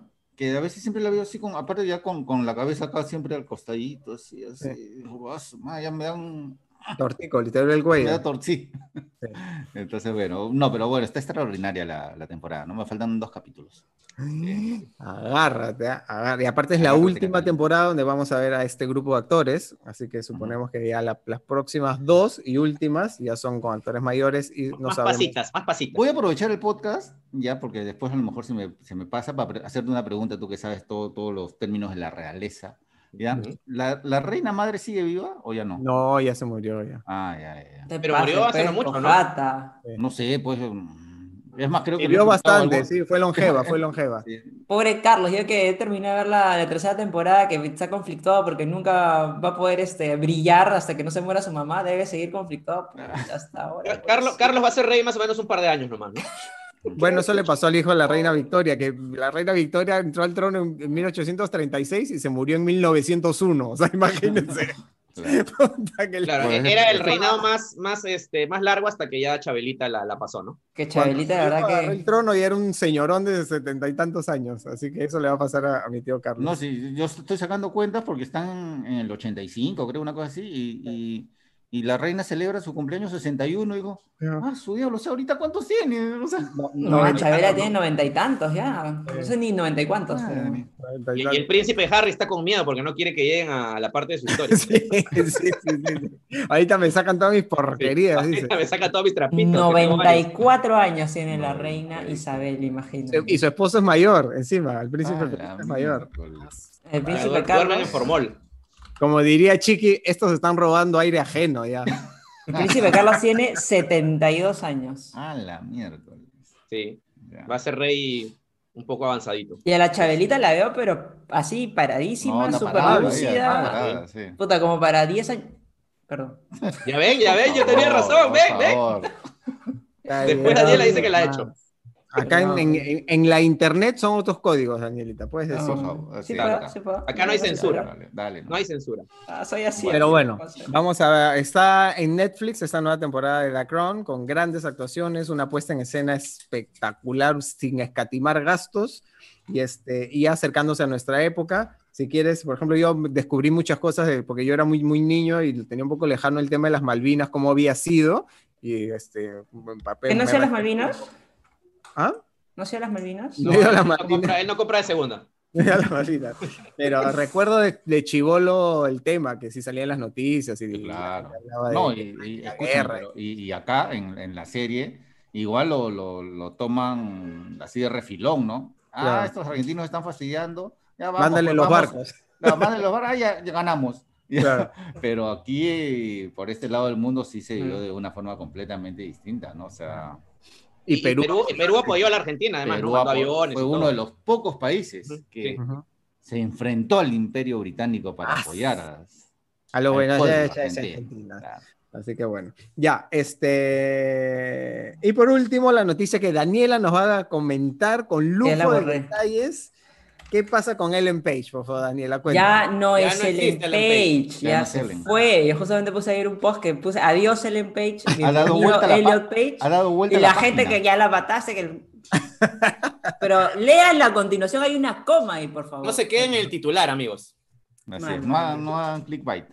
Bueno. No, no, no, pero fue, fue este en el Instagram que lo puse. Este, sí, ella ya, ella, que ya no es ella, ya tenemos que empezar a referirnos, es más, desde ayer, como él o ellos, este, Ella. ahora, ahora pues sí, se ha, se ha declarado transgénero. Justo estábamos comentando antes del podcast que era transgénero no binario, entonces, Lo, lo cual ya es un poco enredado, ¿no? Pero bueno. sí, Lo importante Sí, es que sí. sea feliz. lo importante es que sea feliz. Que fluya Eh, por la vida. Que Sí, fluya y que Sebas. esté contenta y cómoda. Sí, sí, sí. quiere que nos refiramos hacia su persona como él o ellos. Y eh, pues ya, el- ya cuando usas el término no binario, que quiere decir que no te identificas realmente ni como hombre ni como mujer, que era lo que hemos estado intentando descifrar antes del podcast. Este, Ya pues ya no es muy eh, fácil hablar pues de orientación sexual, simplemente fluyen. Fluyen. Ujú. Pero sí ha pedido que ya le- su nombre es Elliot. Elliot, Sí, ya- así ya es, ya está en todos los créditos de IMDb, Netflix, Wikipedia, IMDb, No, en como- su propio Instagram, sus propias Como redes. comentábamos antes, Page. o sea, no es que no es, no es una decisión de que, ah, hoy día me voy a levantar y sí, pues ya no voy a ser Ellen, voy a ser Elliot. Ya ha estado conversado, pensado todo, porque Netflix, el mismo día que lo anunció, o sea, ayer, cambió los créditos de Umbrella Academy, ya todas sus redes sociales cambiaron hacia Elliot Page, manteniendo el azulito de verificado, todo, Claro. cosa que, como tú debes saber, no es muy fácil. Sí. Y así que ya es una decisión que ha estado trabajada. ya- Planeada, pensada y. Netflix la ha felicitado. Es verdad. Sí. Bien por ella. O por sí, ella. bien por ella. Él. Bien por, Bien bien por por ellos. Él, él, Bien él, por Por él. ellos. ellos. por Bien por por ellos. O ellos. Oscar, por favor. bien por ellos. por él. Bien Sí, es un poco, es un poco, Es un poco confuso. no iba a decir, es un poco todavía difícil de acostumbrarse a referirnos, porque siempre todavía la tenemos en la cabeza pues con, sus formas más femeninas. Este, no, ya es él. Elliot Page. Él y otro. O como él, no. Elliot Page. Así que bueno, bienvenido Elliot Page. Bueno, ahora sí, nadie no lo vea. Estas son las noticias más semanas, nuestro especial de Star Wars. Y ahora venimos con las recomendaciones que seguramente estás esperando y queremos que nos comentes si es que las ves, no las ves, qué te pareció. Coméntanos sobre tu episodio favorito de Star Wars, cuál es el personaje que más te gusta. Anímate a comentarnos si es que nunca has visto Star Wars. Hay muchísima gente que nunca ha visto. Bueno, ponlo. ¿Por qué no has visto? ¿No te gusta? ¿No te llama? ¿Qué sé yo? Y ahora vamos con las recomendaciones. A ver, Danielita, ¿con qué nos vas a sorprender hoy día? A ver, mi recomendación en esta semana es una película que de hecho tenía muchas ganas de verla hace bastante tiempo y que no la podía encontrar ni Spider-Man. así por ningún lado, no Spider-Man, exactamente no. Este, se llama Eddie el Águila o Eddie the Eagle o Volando Alto, tiene varios títulos este, los cuales lo conocemos. Eh, es una película dirigida por Dexter, Dexter Fletcher, que luego ha trabajado con uno de sus protagonistas en ¿El del, Rocketman. El del laboratorio o no? El del laboratorio de Dexter, que ha ¿Cuál trabajado con uno de sus protagonistas en Rocketman, así que ya más o menos pueden pensar en cuál de sus protagonistas estoy hablando, ¿sí? Por supuesto, Taron.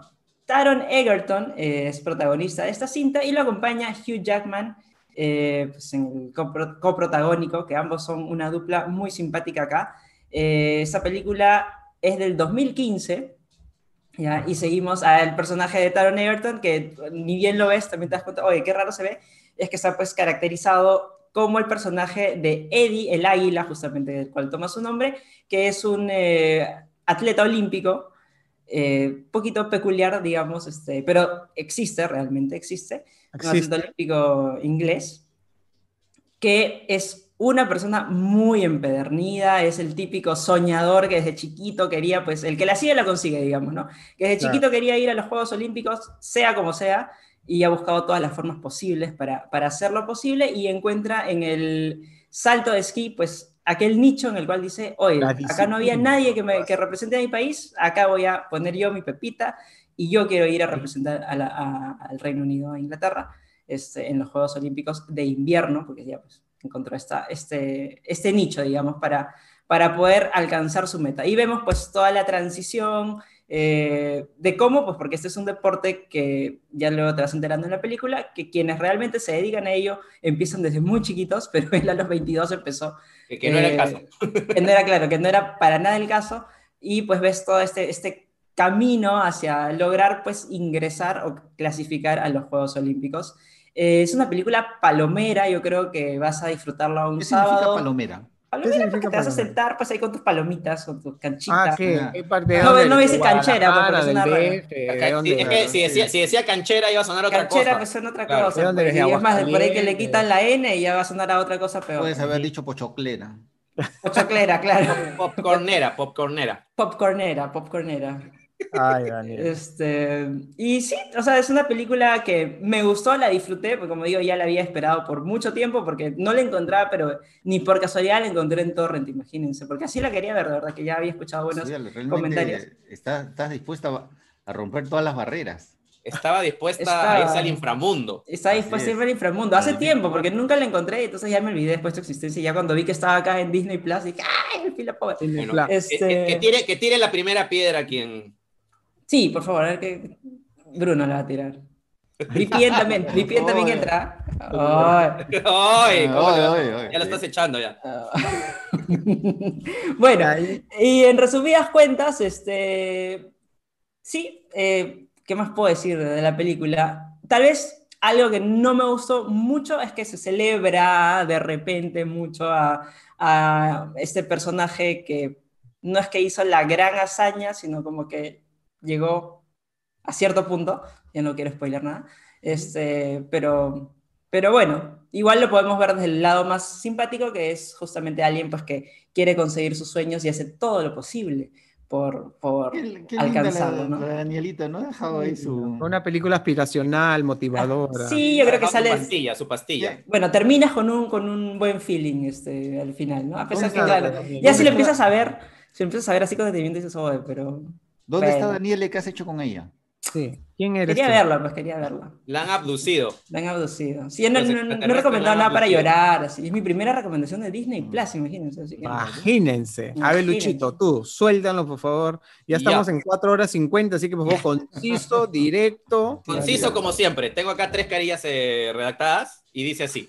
¿Quién es No, bueno, mi, mi recomendación también es de Disney Plus y es eh, El Mundo según Jeff Goldblum, ¿no? Que es esta serie documental muy ágil, divertida de National Geographic y Disney, que como su nombre lo indica, es presentada, narrada, protagonizada por el popular actor Jeff Goldblum. Ahora, para quienes, para quienes no lo ubiquen a Jeff Goldblum, si es que hay alguien que no lo ubica, él ha protagonizado películas muy taquilleras, como la de, de Jurassic Park, Día de la Independencia, eh, recientemente salió en el universo Marvel como el Grand Master en Thor Ragnarok, Ragnarok, Luchito. Ragnarok, Ragnarok, perdón, Y la Ragnarok. mosca, y- por favor. eh, ese, ese iba a decir, y para mi generación, eh, antes de todas esas, él ya era famoso por esta genial película de terror y ciencia ficción, eh, La Mosca, ¿no? De David Al Cross. mosca eres.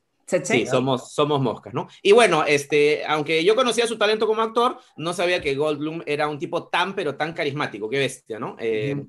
En esta serie documental eh, lo demuestra pues este, cada, cada segundo, ¿no? Eh, la premisa de la serie es que Goldblum investiga en cada capítulo eh, sobre un tema específico, un tema muy cotidiano e importante en nuestra vida, ¿no? Como para todos, ¿no? Como son pues este, zapatillas, helados, bicicletas, Jeans. tatuajes, pa- pantalones, jeans, sí, eh, todo, videojuegos, parrilladas, etcétera. O sea, cuenta el origen, por qué son tan Sí. populares, qué Sí, empresas ¿no? los hacen, cómo los hacen. exacto. Eh, y, ap- y Sí. aprendes, porque aprendes de una Sí. manera súper divertida, rápida y ágil, ¿no? Y te, y te vacilas, ¿no? Con él, porque eh, lo, lo bacán es que casi siempre comienza el episodio admitiendo que él no sabe nada del tema o que es un tema ajeno eh, pa- eh, a su vida. Y, este, y bueno, como tú dices, este, Goldblum va entrevistando a expertos en cada tema, influencers, eh, gente común que tiene que ver con, con- el tema, visita convenciones, ofrece datos interesantes y todo lo matiza pues con sus experiencias personales y puntos de vista, ¿no? Y todo con un encanto, una calidez, este, una apertura de mente eh, tremendas, ¿no? Este, es, es, es un tipo que tiene casi 70 años, ¿no? Pero Ah, derrocha... ¿No parece? No. Wow. Sí, o sea, eh, y a mí me parece admirable, ¿no? Porque, como digo, tiene casi 70, no parece, está muy bien conservado, tanto eh, mental como físicamente, pero el tipo pues derrocha una curiosidad, un optimismo, una, Los 70 una son ingenuidad. los nuevos 30. Sí, exacto. Eh, de- de- Es derrocha el- pues la vitalidad de un niño, ¿no? Este, es súper cool. eh, le- esa onda como sí, de tipo cool. así Sí, sí, sí. Totalmente. Es un, el abuelito que todos quisieran tener, ¿no? Este, No, ni siquiera el tío, porque abuelito no Claro. tiene ni siquiera Ah, de sí. abuelito. Sí, no tiene look de abuelito, ¿no? El tío Este, cool. Bueno, y, y, este, yo creo que el- hay- que recordar eh, que, que es un tipo que se casó recién después de los 60 años eh, con una chica 30 años menor y después de los es el secreto, 60, entonces. sí, recién después de, sí, sí, recién después de los 60 ha tenido sus dos primeros hijos, o sea, la energía que tiene este, este hombre fuera de este mundo, ¿no? O sea, un fuera de Este, serie, totalmente. un fuera de serie totalmente, un fuera de serie documental, ¿no? Y, este, y bueno, para terminar ya con, con esta recomendación, como ya se ha vuelto costumbre en muchas series documentales que cada vez se alejan más pues, de esta idea de que los documentales son aburridos, eh, esta serie este, tiene cada episodio, eh, cada episodio lo condimenta pues con una serie de gráficos así recontra alucinantes, juguetones, divertidos, para mostrar los datos, la información. Por ahí en algún episodio dan un breve pero interesante dato sobre el Perú, ojo. Ah, sí, sí, sí, sí, sí, sí, sí. Sí, sí, sí. Y, este, y nada, bueno, es, una- un- Es un dato Sí. importante. Muy, claro, muy importante que desconocíamos, ¿no? O sea, me imagino que a ti también te pasó lo mismo, ¿no? Y bueno, este. Sí, y bueno, este, esta es una de las producciones más vistas de Disney Plus, eh, después de Mandalorian y la serie de High School Musical, una de las más vistas en todo el mundo, digo. Y bueno, tiene lo suyo, y obvio, si no te cae Jeff Goldblum, no vas a aguantar ni un segundo de esta serie documental, pero sí te no conecta. habría de caerte. Sí, No, no digo, ¿no? Porque al Sí, final sí, es hay gente cuestión- que nada le gusta. Sí, sí, es una cuestión subjetiva, ¿no? Porque esta serie es Jeff Goldblum así en- a cada segundo, ¿no? O sea, es. Totalmente en- enfocada en él, gira todo en torno, en torno a, bueno, al tema de turno, pero también a, a los puntos de vista de él, ¿no? Este, y nada, la van a disfrutar mucho, es muy entretenida, si conectan con, con su forma de ser tan, tan agradable de, de Goldblum. Y nada, ya se viene la segunda temporada en algún momento que va a tener 10 capítulos. Esta tiene 12 capítulos de media hora cada uno, más o menos, y es eh, entretenida ideal para ver en, en familia, ¿no? Entretenida. Muy bien. Entretenida. Siguiendo con Disney Plus y lo que hablábamos al comienzo de, esta, de este podcast dedicado a Star Wars, yo les quiero recomendar The Clone Wars, serie, serie animada. No se sientan abrumados porque son muchísimas temporadas y muchísimos capítulos. Son capítulos cortitos y vas a extender tu universo de Star Wars, vas a aprender mucho, vas a ver cosas que no conocías y sobre todo cosas que no se ven en las películas, por ahí que hablan en las películas. Y yo me acuerdo que en las guerras de los clones, y ahí sigue, y no, nunca viste nada, bueno, ahora vas a ver cómo fueron estas batallas espectaculares, vas a conocer mucho más a Darth Vader o Anakin Skywalker y te va a caer bien y te va a dar mucha más pena cómo que él se convierte en Darth Vader porque era un tipazo siendo Anakin Skywalker y vas a saber y te vas a enamorar de Ahsoka Tano, que es un personaje adorable, entrañable, importantísimo, muy bien diseñado, muy bien hecho, visualmente es bien paja, no creas que es una animación, ah, es para chibolitos, no. Los sets, los efectos, toda la extensión del mundo de Star Wars está pero al servicio, obviamente va mejorando la temporada 1 a la final, vas viendo que le van metiendo más plata, entonces los renders son mejor, pero este, es como, como diría Daniela, ¿cómo dijiste? Palomera, ¿no? Ahora Sí, palo- Gino me ha, palomilla, me ha palomilla. palomitera puesto ahí en el chat, pero yo Bueno. creo que palomera es. Es este- como para chorrearte un rato y ver un par de capítulos así rapidito, puedes verlo incluso en tu compu, en tu smartphone, en la, ¿no? O sea, como que para pasar el rápido, si tengo 15 minutitos, ya, me voy a ver un capítulo, así. Es bien entretenida, así que te la recomiendo, está en Disney Plus, puedes empezar a disfrutarla desde hoy, incluyendo las nuevas temporadas que ya marcan el final y que prácticamente te, te sueltan pues los guiños de lo que ya estamos viendo en Mandalorian ahora. Así que esa es mi recomendación esta semana. Suéltate con Clone Wars y disfruta todo esto, este universo extendido de Star Wars. Ya. Muy bien. Oscar. Bueno, yo voy a salir del, de Disney Plus y de las producciones amables, ¿no? O ligeras, para irme a Netflix, ¿no? Hacia una producción brasilera, ¿no? Ustedes saben que, que todo lo que sea brasilero, este, audiovisualmente, musicalmente, me encanta. Así que. Ojata gran bailarín de samba también. Uh, no sabes. Uf, no no, y de sabes. H, de H. No, no, No saben. El carnaval de Río te espera, Cojata. Uf, sí. Ay, Ya bueno, encontré esta producción brasileña que se llama Bom Dia Verónica. Buenos día. días. Bom dia, sí. Bom dia. Oh, Buenos días, Verónica. ¿No? Es, este, es una serie de ocho episodios, ¿no? Que trata un tema muy fuerte, que es este, la violencia de género, ¿no? Eh, trata sobre una policía, Verónica Torres, ya encarnada por la sensacional Taina Müller, ya que me encanta, ya la he descubierto en esta serie y bueno, y luego la estoy siguiendo en Instagram, todo, que mujer para tan, tan bella, ¿no? Y tan así de carácter fuerte. Aló, Elisa. No, sí, sí, la ven juntos. Sí, claro. ¿no? Este, bueno, yendo hacia la serie, ¿no? Es, es, eh, eh, es sobre una policía que en realidad tiene un cargo menor, ¿no? En, en el departamento policial, pero eh, tiene grandes habilidades este, detectivescas y policíacas, porque su padre había sido un gran, un gran policía y ella siempre quiso, quiso seguirle los pasos, ¿no?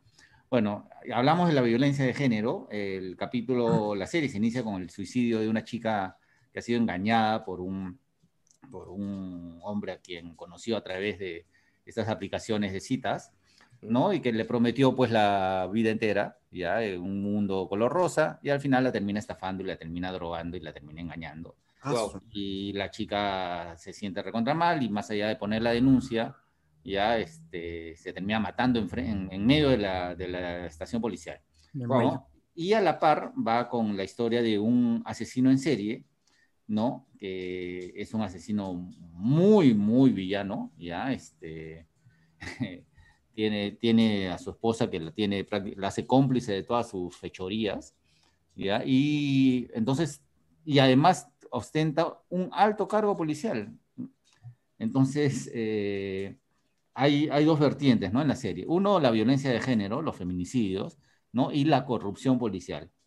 ¿no? Entonces, este... Es una serie pareció con la realidad? ¿Es pura coincidencia? Es pura coincidencia. es una serie fuerte, ¿no? Y bueno, y Brasil siendo un país tan cercano y con una realidad tan cercana a la nuestra, hay muchas cosas en las cuales uno se puede identificar, ¿no? Porque, este, por ejemplo, este asesino en, serio, en serie captaba a, chicas que venían del interior, específicamente de una provincia en especial, bueno, ya debido a un trauma familiar del, tipo, ¿ya? Y usaba a la esposa para que las, las las capte como si fueran, como, que, eh, para contratarlos como empleada del hogar, ¿no? Y este, una vez que la captaba, ya la chica ya estaba perdida, ¿no?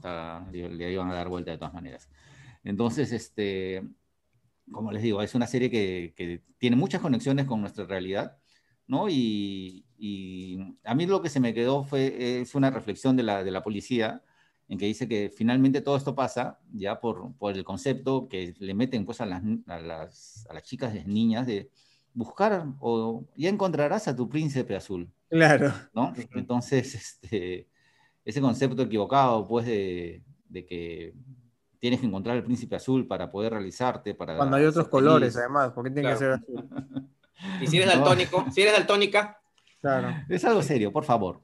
Sí, es un tema serio, es un tema serio. Pero hay que tomar las cosas con humor también. Sí, sí.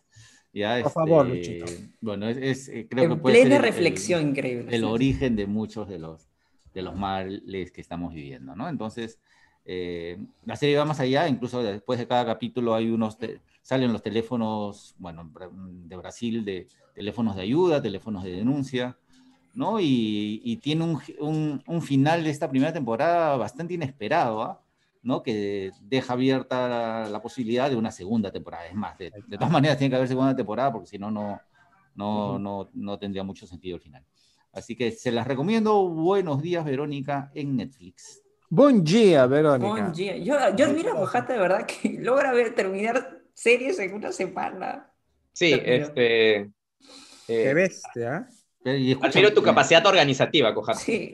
a, las 9 de la noche ya estoy en mi cama, Luchito. tú eres metódico, tú eres metódico con la serie. de 9 a 12 ya está mi, mi, mi, Cuatro para ver cosas en la tele. De 9 a 12, 12 se apaga, ¿ahí ya termina el capítulo o no? A las 12 ya cierro mis ojitos. Sus ojitos chinitos. Los hechiceros. Ojitos.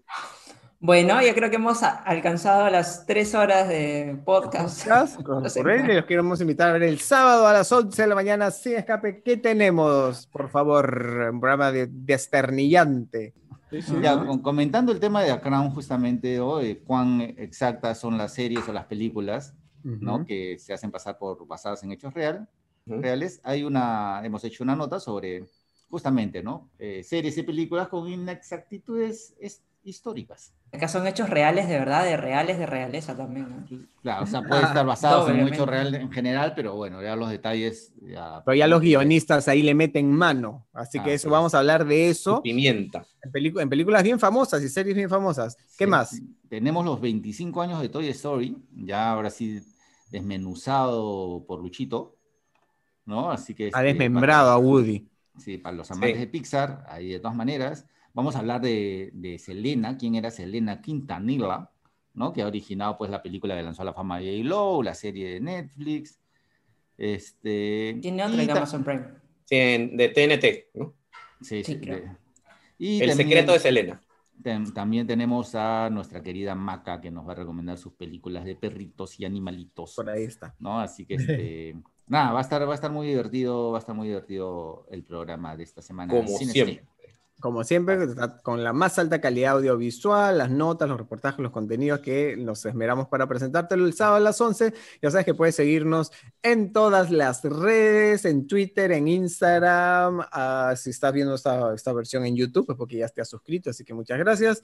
Y a todos los que nos escuchan también, gracias por siempre estar pendientes de lo que hacemos. Así que, eh, nada, gracias por estar ahí. Fue un especial divertido de Star Wars que tenemos para hacer un millón de podcasts más porque es interminable el universo. Este, y este, no sé, si yo quiero comprarme el vinilo de, de Star Wars, ¿lo encuentro o no? El Por supuesto, lo encuentras en vinilos.p. Así es. Vinilos.p y también puedes ir a nuestra tienda en Miraflores, ahí en 28 de julio con Larco. Ahí estamos. tiendaza con los discos así hermosos. Así que puedes seguir a Daniela también en su cuenta de, de- de Instagram personal, para todos los chumbilovers la pueden seguir. Y a Luchito también no publica mucho, pero... Chinito, puedes espero que lo ponga ahí. No, en no, no publico mucho porque estamos en pandemia y mi hijita absorbe mi tiempo, pero ya volveré a publicar. Y Sí, si quieres también me puedes seguir en Instagram. Estamos juntos todos los días. Gracias por estar ahí. Sin escapes divertido. Nos vemos en la tele el sábado y coméntanos qué te pareció esta edición y coméntanos si te gusta que sea los miércoles nuestro podcast. Y Ah, culóncoles. Que la fuerza los acompañe. Chao amigos, escríbanos sus comentarios. Siempre Únete al lado oscuro.